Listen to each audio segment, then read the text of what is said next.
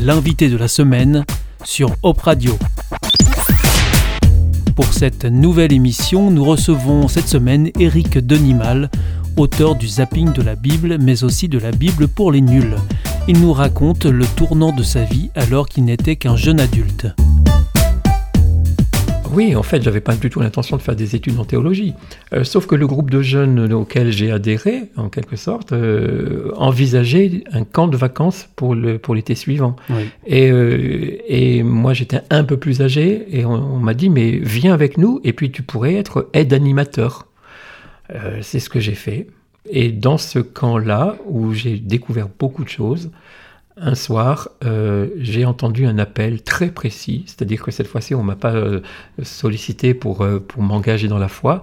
J'ai entendu un appel très précis. Pour moi, c'était vraiment la voix de Dieu. Un appel intérieur, du coup, là. Hein. Oui, oui, mhm. un appel intérieur qui me disait J'ai besoin de toi, lève-toi lève-toi, euh, je, te veux à mon service. Enfin, c'était pas tout à fait ces termes-là, mais, euh, mais je me suis levé et à ce moment-là, je me suis dit, voilà, il faut, il faut que tu t'engages, que tu ailles beaucoup plus loin. Euh, c'est-à-dire que là, pour moi, c'était aussi une nouvelle révolution. dans ce camp, j'avais créé une amitié avec un, un, autre garçon du même âge que moi, et je lui ai partagé ce que j'étais en train de vivre, et il m'a dit, mais mais écoute, euh, l'année prochaine, pas, pas, à la rentrée, mais l'année suivante, moi je vais à l'Institut biblique de nos gens euh, pour faire des études en théologie. Euh, bah, viens avec moi, comme ça on sera deux.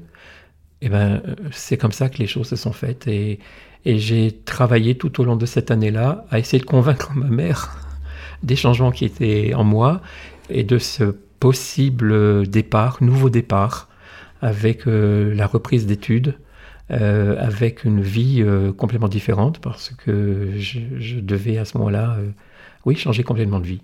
Et alors vous partez avec quoi en poche Avec pas grand-chose. Pas grand-chose en poche. Pas grand-chose en poche parce que... C'est une vraie démarche là hein, qui, que vous entamez là. Oui, je me souviens que le, dernier mois de travail, ma mère m'a dit, écoute, tu peux garder ton salaire cette fois-ci. Moi, d'habitude, mon salaire allait dans la, dans la bourse commune. Hein, euh, ma mère était seule, euh, divorcée, trois frères et sœurs. Euh, donc voilà. Et mon frère cadet. Donc votre salaire dans la famille était important. Ah bah oui, bien sûr, bien sûr. On n'avait que ça comme ressource. Mhm. Ma mère aussi travaillait. Et mon frère cadet, lui, n'attendait qu'une chose, c'était d'entrer dans la vie professionnelle. Et du coup, il, m'a dit, mais écoute, fais ce que tu veux, va, reprendre les études que tu veux, je prends ta place en quelque sorte.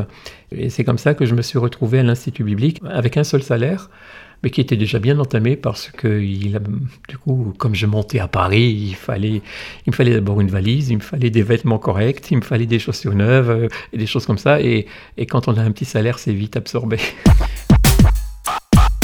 Ça dure combien de temps, euh, cette période bah, ça dure l'Institut biblique Ça dure trois ans. Trois ans. Pendant lesquels je, fais des découvertes incroyables au niveau biblique. Euh, je découvre aussi un monde que je ne connais pas, tous ces amis qui sont là aussi pour les études et qui viennent de différents milieux, de différents types d'églises. Moi, je venais de l'Église réformée de France. eux venaient des églises baptistes, des églises méthodistes, des, des assemblées de Dieu, enfin toutes sortes d'églises que je ne connaissais pas Certaines je ne connaissais pas, je ne savais pas. Parfois, je pensais même que c'était des sectes. Et, tout ce peuple-là euh, vit ensemble pendant trois ans euh, et on fait des découvertes incroyables au niveau de la connaissance biblique, au niveau du vivre ensemble, et puis euh, au niveau de l'expérience de la foi, parce que bah parce que j'avais pas d'argent. J'avais mm. pas d'argent.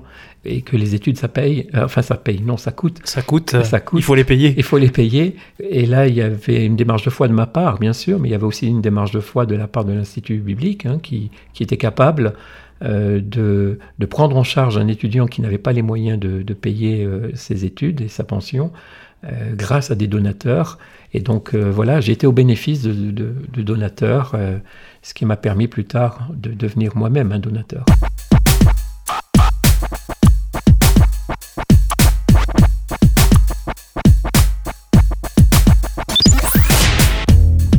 L'invité de la semaine, c'était Éric Denimal, théologien et auteur de plusieurs ouvrages, dont La Bible pour les nuls et tout récemment Le zapping de la Bible aux éditions Larousse.